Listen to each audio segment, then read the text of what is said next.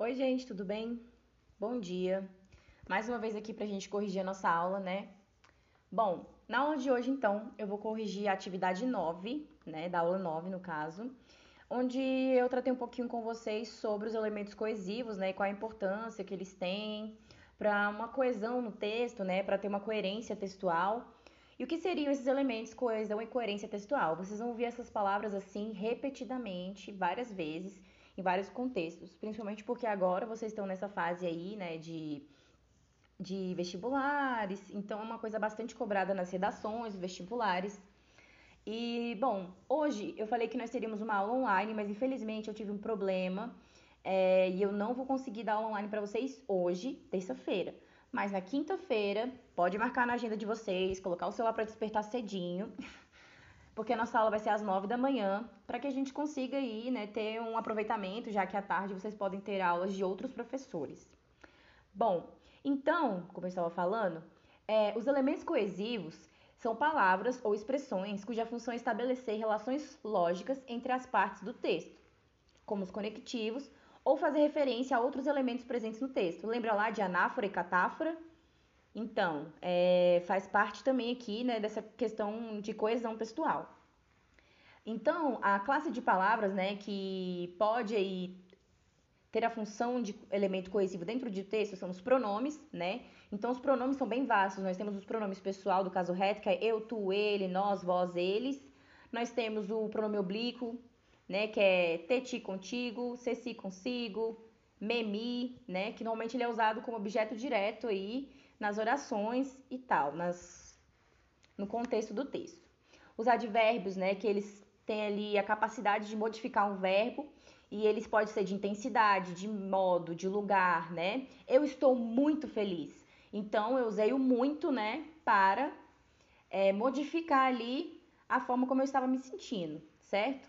Nós temos os sinônimos também, que eles surgem ali como elementos coesivos no texto no momento em que você utiliza sinônimos para não fazer repetição das mesmas palavras no texto. Por exemplo, a menina gosta de banana.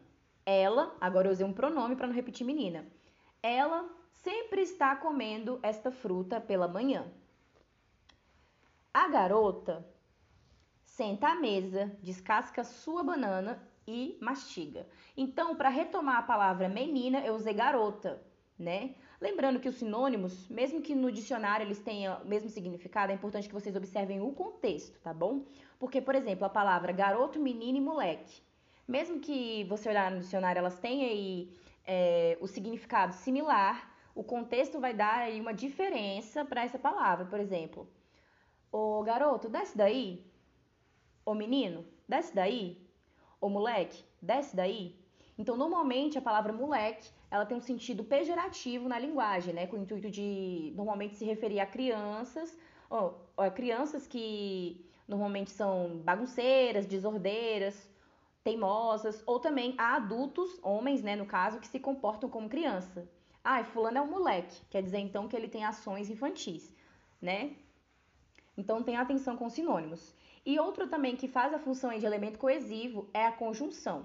As conjunções elas são bem complexas é, de certa forma, porque nós temos as conjunções que são para frases subordinadas e conjunções para frases que são é, coordenadas. É um assunto mais complexo, tá bom? Mas de forma geral, assim, as subordinadas são as que dependem, né? Tem uma oração principal e uma oração subordinada. Uma depende da outra para fazer sentido. Já as outras, é, já a outra conjunção, que são as coordenadas, elas surgem na oração, né, mas elas não têm dependência uma com a outra. Bom, então vamos para a questão 1.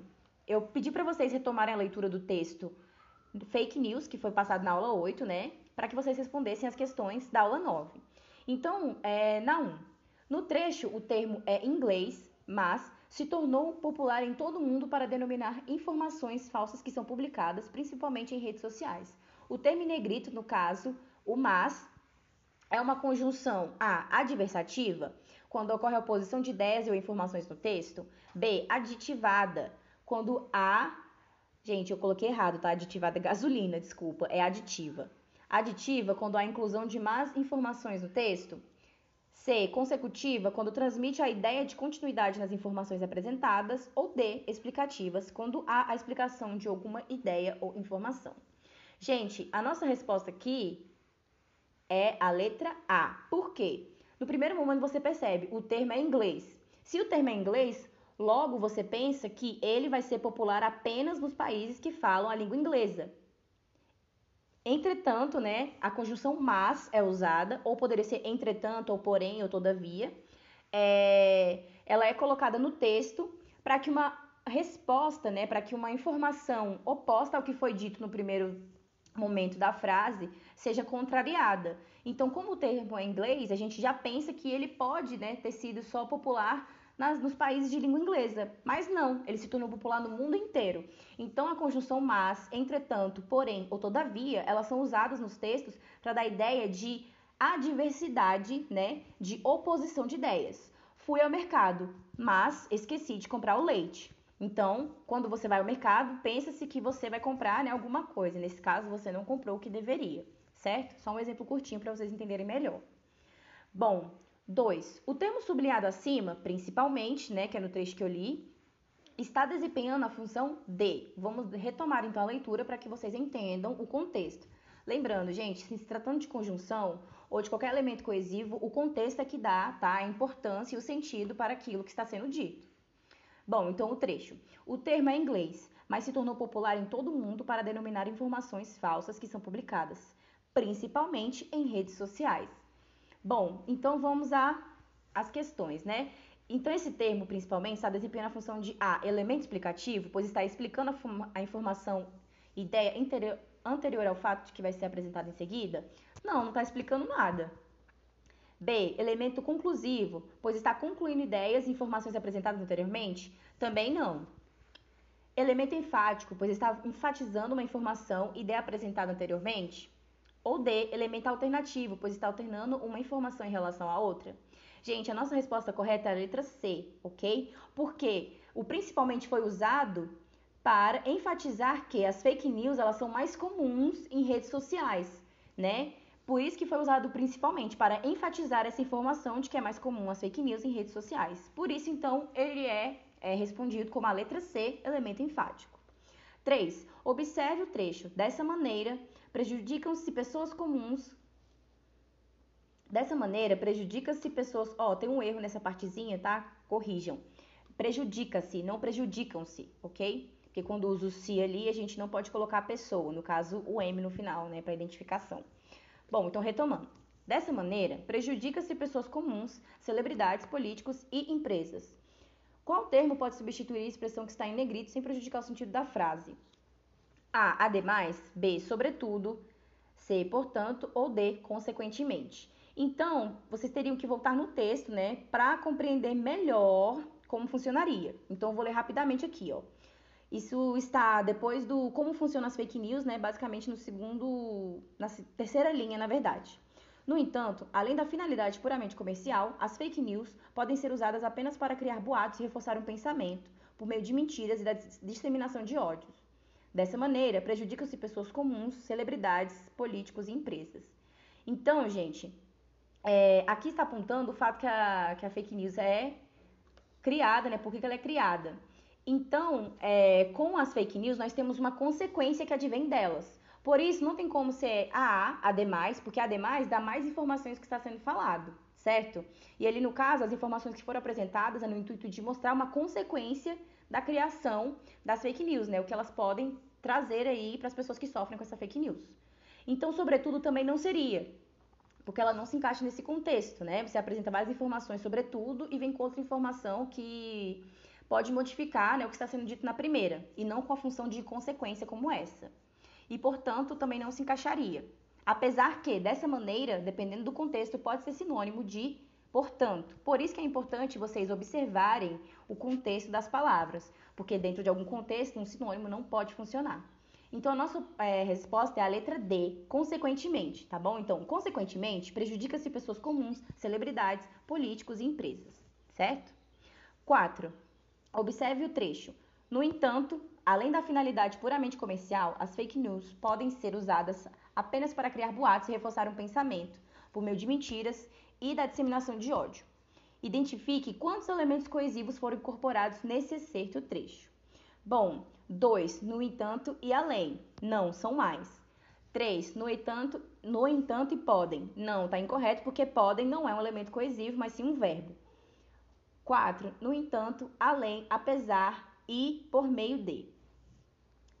Bom, D. 3. No entanto, além e por meio de. Gente, é a 4, tá certo? No entanto, é usado como elemento coesivo no texto, além para apresentar mais ideias, apesar e e por meio de.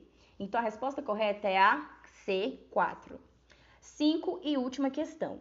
No trecho, no entanto, não é fácil encontrar as empresas que atuam nesse segmento, pois elas operam na chamada Deep Web, isto é, uma parte da rede que não é indexada pelos mecanismos de buscas ficando oculto ao grande público. O termo destacado em negrito, no caso pois, está funcionando como elemento A, explicativo, pois está explicando, justificando uma informação anterior.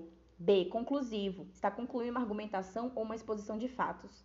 C, adversativo ou positivo, está opondo uma informação em detrimento a outra. Ou D, consecutivo, está dando continuidade a um fato exposto anteriormente. Gente, nesse caso, é pois está funcionando como explicativo, pois está explicando por que, que não é fácil de encontrar essas empresas. E aí não é fácil de encontrar porque elas estão na Deep Web, tá bom?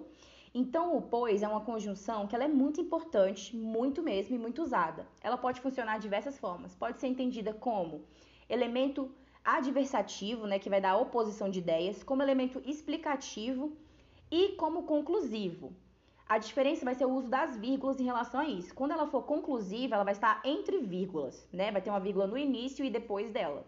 E quando ela estiver no intuito de ou conclusão, ou desculpa, ou explicação, ou adversidade, ela vai estar apenas com uma vírgula anterior a ela e a gente vai descobrir através do contexto.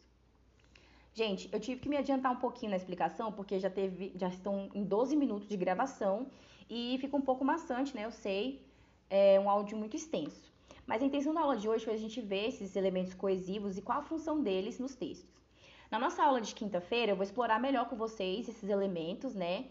É, de um por um, para a gente discutir. Então, por favor, participem da aula, é, estejam aí presentes para a gente discutir, para vocês tirarem dúvidas, ok? Um beijo, um abraço e até quinta-feira. Qualquer dúvida, me chama no privado.